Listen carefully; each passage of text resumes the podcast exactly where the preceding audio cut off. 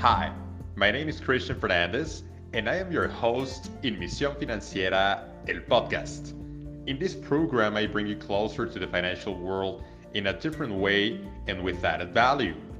I bring you talks, mentorships, and success stories from those who make a difference in Mexico and the world in favor of sustainable development through business and finance. Join us on this mission.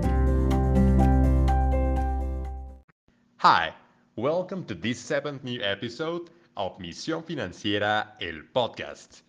Today I'm talking with a financier and sustainable business developer, Rene Ojeda, country manager of Mobike in Mexico. Rene holds a Master's of Business Administration from Hult International Business School Campus San Francisco and a bachelor's degree in financial management from Tecnológico de Monterrey. He started his career in the financial industry working for a major Mexican brokerage firm and a couple of banks in their government banking divisions, where he stood out as the best institutional banker. While studying his MBA, he won the Hult Business Challenge 2016 2017 for having created the best fintech product and business model in the international contest. Once he graduated, he moved to the sustainable micromobility industry. Since 2017, he has led the operation of Mobike in Mexico, and since 2020, he has also been part of the leadership team of Acton, another international mobility startup based in Silicon Valley. Rene is passionate about the transition to a more sustainable economy through micromobility, and in this episode, he tells us about the impact of bike sharing in cities. As a curious fact, the white paper that he shares with us forecasts a future scenario where Mobike's bike sharing system is present in 500 cities around the world, benefits 500 million people, reduces between 30 and 60 million tons of CO2 per year, and saves between 1.2 and 2.6 billion dollars thanks to the avoided emissions. As the document says, the increase it causes in health and happiness cannot be quantified. Enjoy it!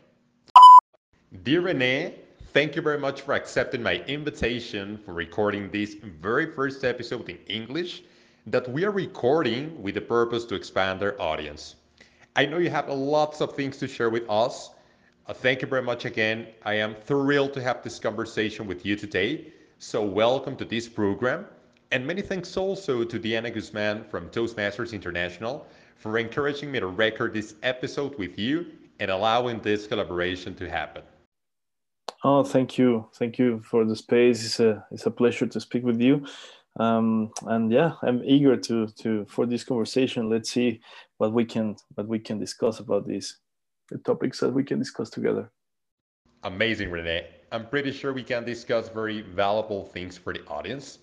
As you already know, Misión Financiera, el podcast, is the very first program in Mexico which is addressing sustainable topics in business and finance so I think you have very important things to share with us since you are the country manager in Mexico for one of the most important, most relevant, and also pioneer companies in what it comes to sustainable mobility. Can you first thing tell us, please, Rene, an overview about Mobike? Yes, of course. So Mobike was created around 2016 by Hu Weiwei, uh, she was the founder of Mobike. She was around 32 years old when she founded the company.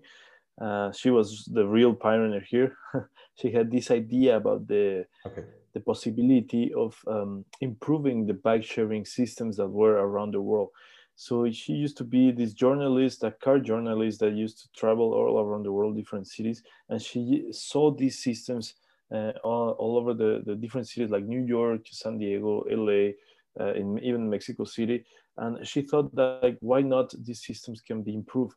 Like um, the problem with these systems that she saw was that they were, were very costly for the cities and they were not profitable and it was very hard to to exponentiate you know like to be to, to grow into a sustainable way that can help the users to actually like improve the cyclism in the city, the usage of the system in the cities, and this is what what she had on mind. So she created the first um, lock, the, the first intelligent uh, lock system, this IoT that was attached to the bicycles, so that the bicycles could be uh, basically parked anywhere in on the city you know like on the city on the city walks or on the parks like uh, virtually everywhere uh, or anywhere so she created this first system. She patented this with her engineers and her uh, r&d team. And, uh, and, yeah it was a success in china. She started in, in shanghai then moved to beijing and the system was a success. Um, it was immediately demanded in, in cities all around the world. So she expanded Mobike in more than 200 cities all around the world, um, including including Mexico City. I arrived into Mobike in 2017 after Mobike was already an international an international company, a huge startup that was growing, and uh, yeah, it was my job to to bring this system to to Mexico. Awesome. So you mentioned the founder, she's Chinese. And uh, it's very interesting when you mention China and different cities around the world like LA, San Diego, New York City, and even Mexico City, because this brings to my mind that this Chinese lady, He Weiwei, identified that there was a need for more big cities around the world to become more sustainable in terms of mobility. This will bring me to the second question, that I will ask you. But the very first thing is very interesting because we know that China is not just the most populated country around the world, but it's also the nation that emits the most greenhouse gases due to its tremendous industrialization. Now, the USA is the second country in the world that brings more CO2 emissions, more carbon emissions. And it's very interesting. I feel really passionate when I hear about entrepreneurs, uh, high impact entrepreneurs like this lady who really identified a problem and created a solution, created a product, created a technology solution. So I would like to ask you, Rene, when you mention sustainability, when you mention mobility, what is itself sustainable mobility? How can you define it? Yeah, thank you. Um, so yeah, in, the, in, this, like following this this conversation, what I can talk about the sustainable mobility, at least from my side, I will divide it in two. Probably the first that is like self-power uh, mobility that could be bicycle uh, or or just just walking. You know, like pedestrians is a is this kind of sustainable mobility. But in the second in the second part of it, it could be also electric-wise mobility or anything that could be clean energies um, mm-hmm. uh, used use mobility. You know, it can be electric vehicle bicycles. It could be um, I don't know, electric mopeds, it could be uh, electric scooters.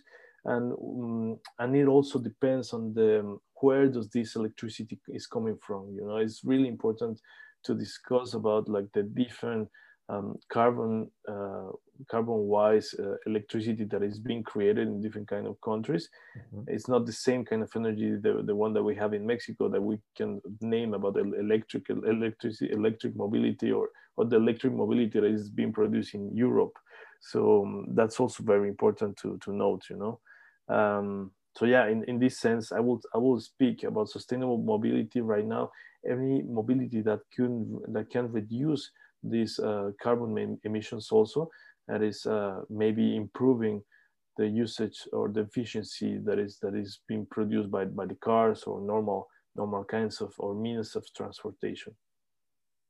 Lovely, Rene. Thank you very much. Yeah, you mentioned carbon emissions. You mentioned uh, a, any technology that improves or that maybe tackles that addresses carbon emissions. So um, I know that Mobike and I'm pretty sure that uh, most of the audience have already used uh, a bicycle uh, from Mobike. Me personally, I have used it in Mexico City and in Aguascalientes, which is the place that I am right now uh, living in. But since I have lived in both places, places where uh, Mobike has presence, I know how do, do, do your bicycles work I just I also know that uh, Mobike is the leading company in what it comes to uh, sustainable mobility in, in, sustainable bikes. So I want to ask you a really uh, precise question, Rene, in what it comes to carbon emissions. We know uh, when we study, uh, you know, the, the, the carbon emissions that different industries are contributing to the world, that transportation is not the, the main source, but it's an important source but there are some clean technology solutions, such as uh, mo sustainable mobility or clean transportation that help reducing the carbon emissions. Do you know how many tons of carbon emissions is Mobike reducing in a daily, weekly, monthly, or annually basis so that we can um, have a bigger picture of what is the real impact that Mobike is bringing to us? Yeah, well, it depends on the city.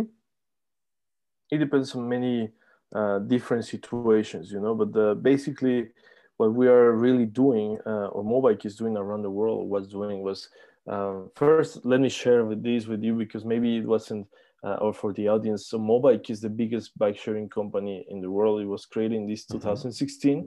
And then it uh, it grew up uh, uh, more than 200 cities around the world. It arrived to Mexico City, and in Mexico, um, then it expanded through the country to Mexico City. It is also in Aguascalientes. It is also in, in León, and um, and, and and also will will be in, in Nuevo León uh, in the state of Nuevo León very very soon. Okay. So what we what we're trying to accomplish with this um, in terms of reducing the the carbon emissions is to actually um, help people exchange their normal transportation. So ex they exchange the, the usage of the car or re they reduce their car usage, they re reduce their, their different um, normal means of transportation, including public transportation, or they even complement it uh, by using our bicycles. So this is very important uh, to us, and there are many ways in this in which this could be measured. But the most important thing I, I think uh, from our side in order to reduce the carbon emissions is to uh, reduce the like the how can I say like the most polluted way, means of transportation that could be the, the private cars you know only one person in average using a car is not really sustainable and we right. really need to to start reducing this kind of usage in terms of uh, i'm going to share with you a white paper mm-hmm. That uh, this is this white paper has a, a date of uh, about it's a little bit outdated it's from 2018 or so but it's very important or, or interesting because it has information from different cities it has information from manchester from shanghai a little bit from uh, uh, um, Shenzhen, also Milan in Italy, Singapore.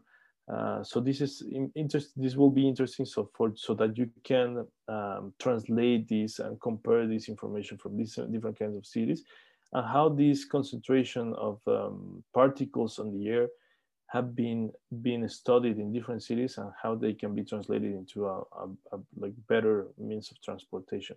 So just to give you an example, in terms of Shanghai, in a, on a month, on a monthly basis, um, the, concentra the concentration of particles could be over over 100 um, of that 100 uh, cubic meters um, concentration. So with the with the usage of the bike, the most the, the more average daily trips that we have through the month, of course, this this concentration can can be reduced, and this is helped not only because of the amount of bikes on the street, because I mean there there were millions or there are millions uh, of bikes, literally, literally mil millions of bikes in Shanghai and in Beijing, but this is also due to the people that are that are choosing these different kinds of, of transportation. So it's important to note like the, the most favorable months for Mobike uh, given I don't know just in one month these 100 particles of of, uh, of um, square meters of particles that we just mentioned. When Mobike has the most trips, it can be it can be reduced up to 40 um, to 40 particles per meter per square meter and uh, in the air. So this is uh, very important. I'm going to share it with you this paper. But um, from our from our perspective, what we are trying to to see or what we are what we are seeing is that the exponential uh, exponential um, diminishment or reduce of uh, of these kind of particles in the air and the and the exponential usage of the bicycle in the like in these kind of cities. Thank you. Thank you very much rene. This white paper will definitely work for the audience. It will be very helpful so that we can understand with better or uh, more precise data and numbers how Mobike is really making the difference worldwide. You mentioned the, the best example in the world, uh, China, again, the most populated country, also one of the most polluted, but the country that has the very first place, I would dare to say it, in what it comes to advance, in what it comes to technological advance.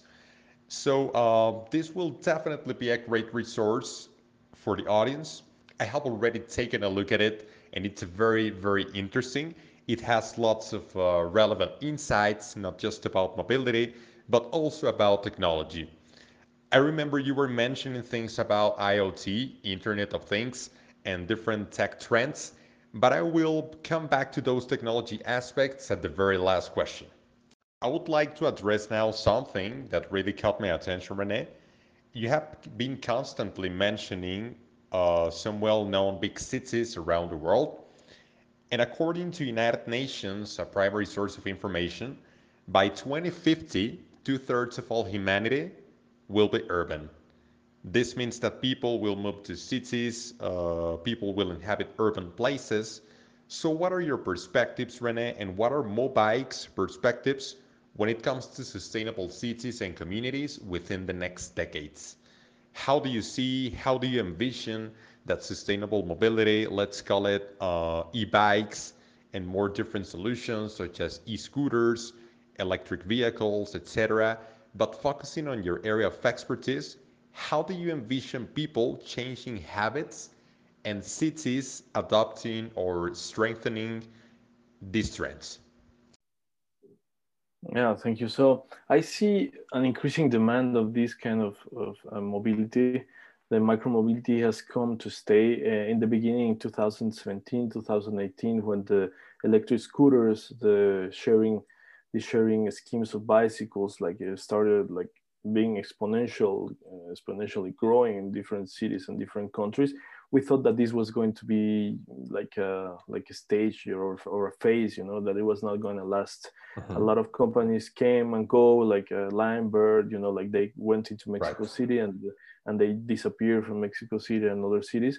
Um, their maybe their way on, into doing this first wave of, of micromobility was not the best you know it was very like in a startup wise kind of thinking you know like uh, just going into the cities with with thousands of, of units and then um, and then instead of, of, fighting really like the, the kind of solution or, or, providing the solution that the cities needed became kind of a headache for some of the some of the citizens. So what i'm seeing right now is that the um, with the pandemic and some other stuff that, that, that happened around the world is that the cities actually thought more about these kind of solutions and how they could uh, improve the like the life of the citizens in, in, in their cities you know so the the cities started like creating better regulations for the companies to operate and with these given better regulations they started also closing different streets so that they could be only like pedestrian wise or cyclist wise. And we have the, the case of Paris, um, where Anne Hidalgo, like uh, she closed many, many different streets, even even Sena, you know, like the, the famous river, it has it is now completely pedestrian and completely used for for for cyclism. So this is very important in terms of the usage of the bike and the usage of the of the electric scooters. So what what we can see and what we're seeing also with Acton and the different different new technologies that are emerging is that um, the vehicles are improving.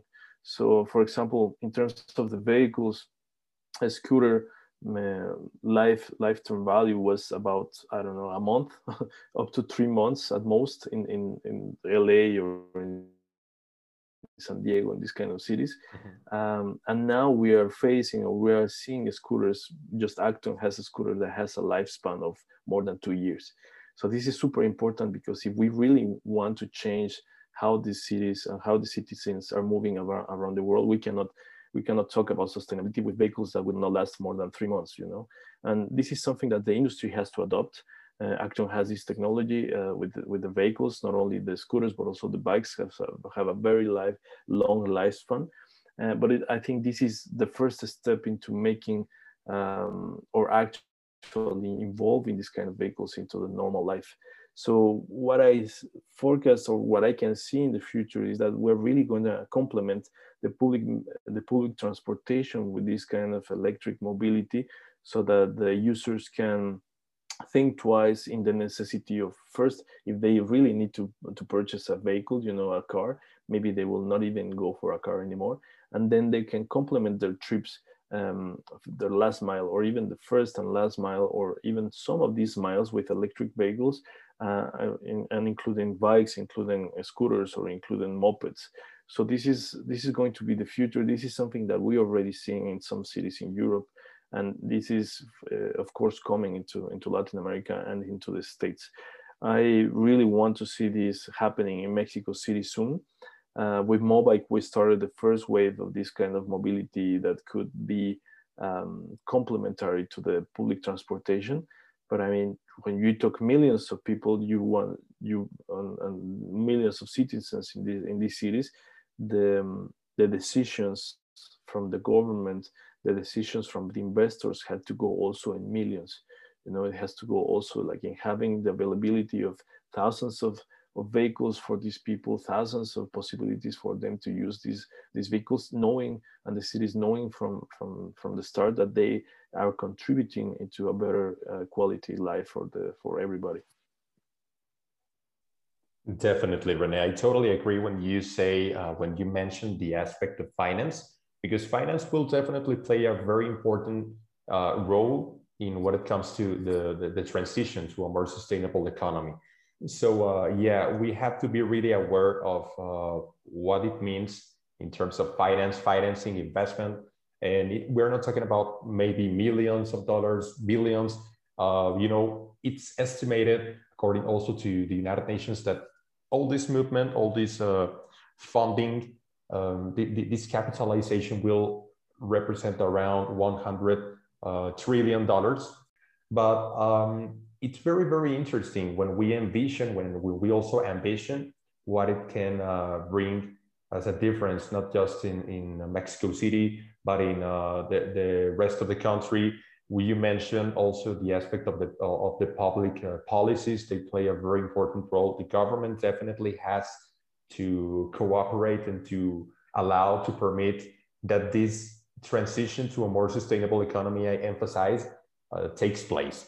So uh, I really want to dive more into detail, Rene, in what it comes to Acton. You mentioned Acton, and while you were mentioning Acton, I was remembering that um, this startup also has over 100 patents, is present in more than 100 cities globally, and has had more than 10 million rides. So uh, Acton is also leading the way, as well as Mobike here in Mexico. But the difference is that Acton is present in uh, the, the very mecca of uh, uh, high impact entrepreneurship. Uh, I mean, in Silicon Valley, in, in California, in San Francisco. So, Rene, it's very interesting. It really caught my attention since the very first moment that I had the, the honor to speak with you, that you have had approach, uh, that you have had exposure to Silicon Valley um, philosophy, to Silicon Valley entrepreneurship, so can you tell us a little bit more about Acton? How, uh, how do you see the difference uh, in what is happening there in, in Silicon Valley that uh, can also be implemented here in Mexico? But uh, what are your thoughts? What are your learnings in general? How has it changed you, Acton? And also, how has it changed you, Silicon Valley? Yes, of course. Um, so, in terms of Acton, Acton is this um, startup that was created in Silicon Valley, just as you mentioned, in 2014. Acton was founded also by a, by a very smart woman uh, called Janelle Wang. Also, uh, some, yeah, so she's been very close to to mobility and micromobility for quite some years. And the philosophy behind Acton is um, to create or to bring the best possible platform solution to um, to the cities and to any kind of entrepreneur that it's uh, that it, that wants to launch their own mobility mobility business. Mm-hmm. So this is very important because we start talking about um, having not only the technology like joining the different kind of available technologies the best possible technology in, in the world um, but democratizing this in a way that anybody that wants to be an entrepreneur regarding mobility or micromobility can actually do it. So this is what Acton what Acton is is is doing. Uh, it's bringing the best possible solutions regarding micromobility, uh, just like premium vehicles, just as we mentioned, there's scooters, e-bikes, uh, trikes, uh, but also probably charging stations, docking stations, the platform behind it, the service, you know, the customer success service that is behind that, uh, operational excellence, and everything uh, packed up so that you if, you, if you're thinking about launching your own business regarding mobility, you can just look at Acton and have a turnkey solution for you to launch in your city. This is what Acton wants to do. And this is very important uh, from my point of view because, we, yeah, we are aware of what Lime, what Bird, what, uh, I don't know, uh, Tier is doing in different cities in the world, like these massive companies, you know. But when we talk about the massification of the of this kind of mobility, um, we need to start thinking of how can other people like lead the change, you know, and be part of this change. And this is what Acton is doing. Like this philosophy of being in, in, in Silicon Valley, what is translating is into the possibility of bringing these solutions to anybody that wants to to have these kind of possibilities to have to launch their own business and be an entrepreneur in, in micromobility. And uh, and that starts with with these kind of entrepreneurs that are um, ideally would like to launch a, a system a sustainable system in their cities but it also translates to the cities itself you know? Um, the cities must be aware of the necessity or the demand that the, the, the people has into launching their own business. And as you mentioned create um, good regulations so that they can actually do so and be protected by these uh, by, by these good regulations and actually make these systems uh, like improve and grow.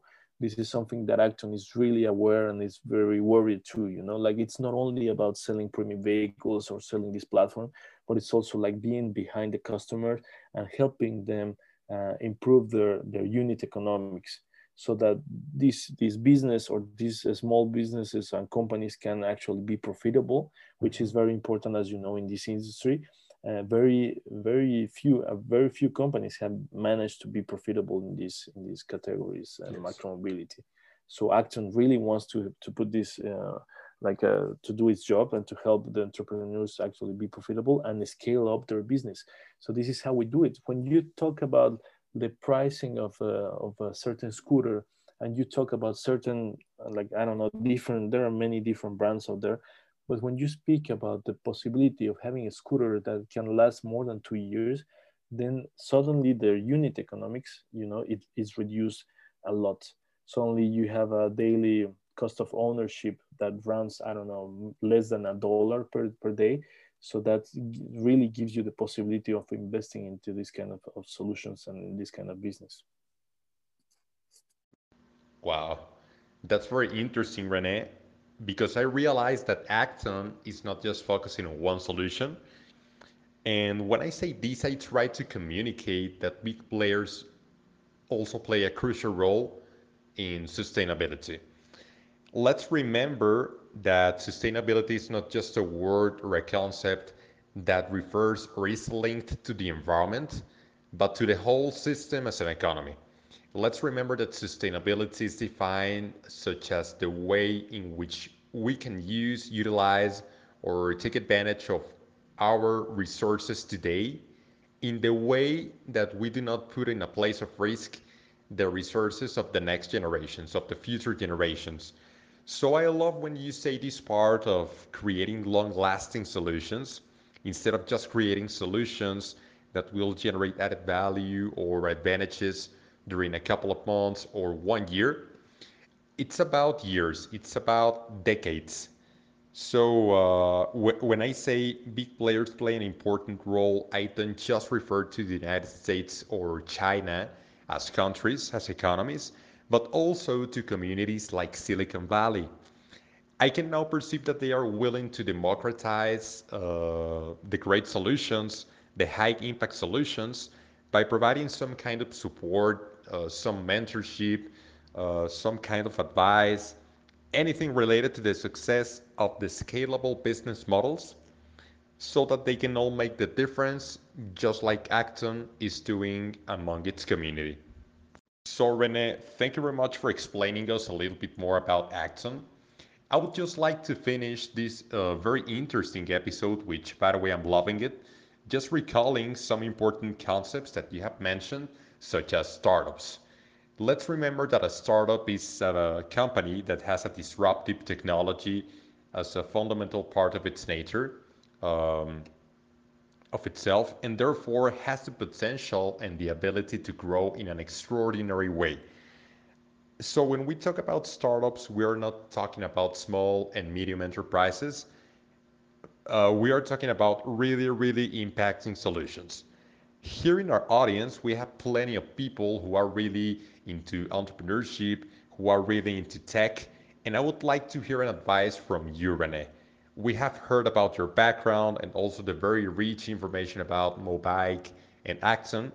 But now I would like to hear an advice, a kind of mentorship from you, Rene, to the people who are thinking about launching a sustainable solution, uh, sustainable business model.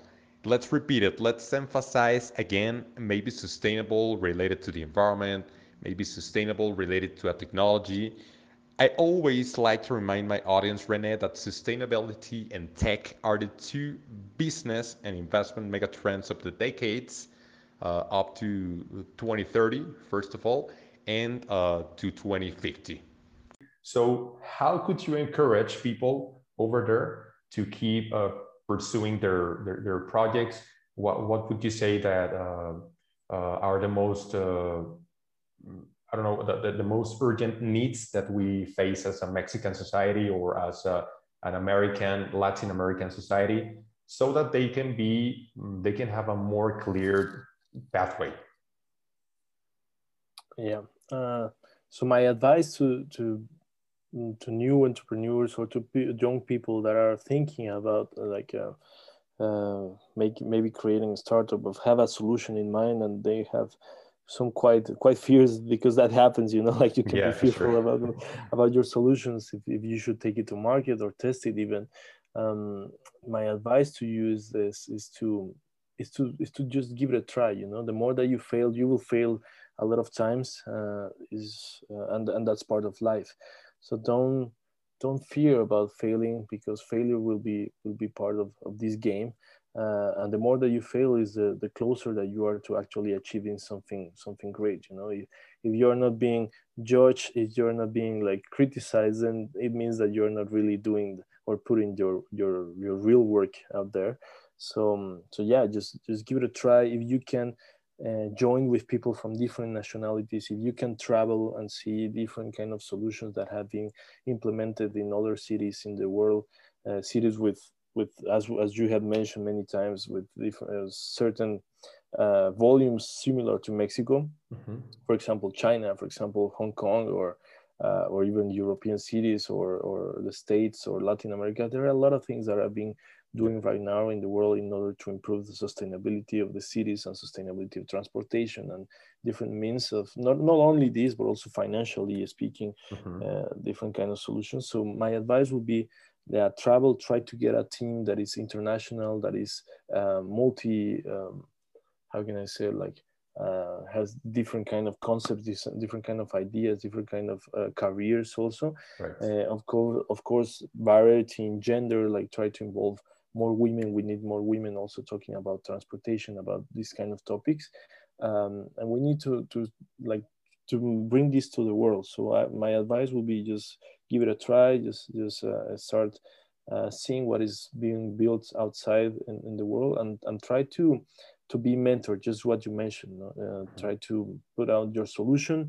and try to pitch it as much as much as you can as many times as you can so that you can have feedback receive the feedback and learn from this feedback and and pivot pivot right. your idea as soon as possible pivot it maybe it will be needed to pivot a million times but you will finally um, have a solution in your hands and then it will be feasible and, and and we trust that you can make this because mexico and latin america has a lot of uh, of necessities in different areas so i'm sure that there's still a lot of things to do out there so yeah trust in in yourself and just give it a try.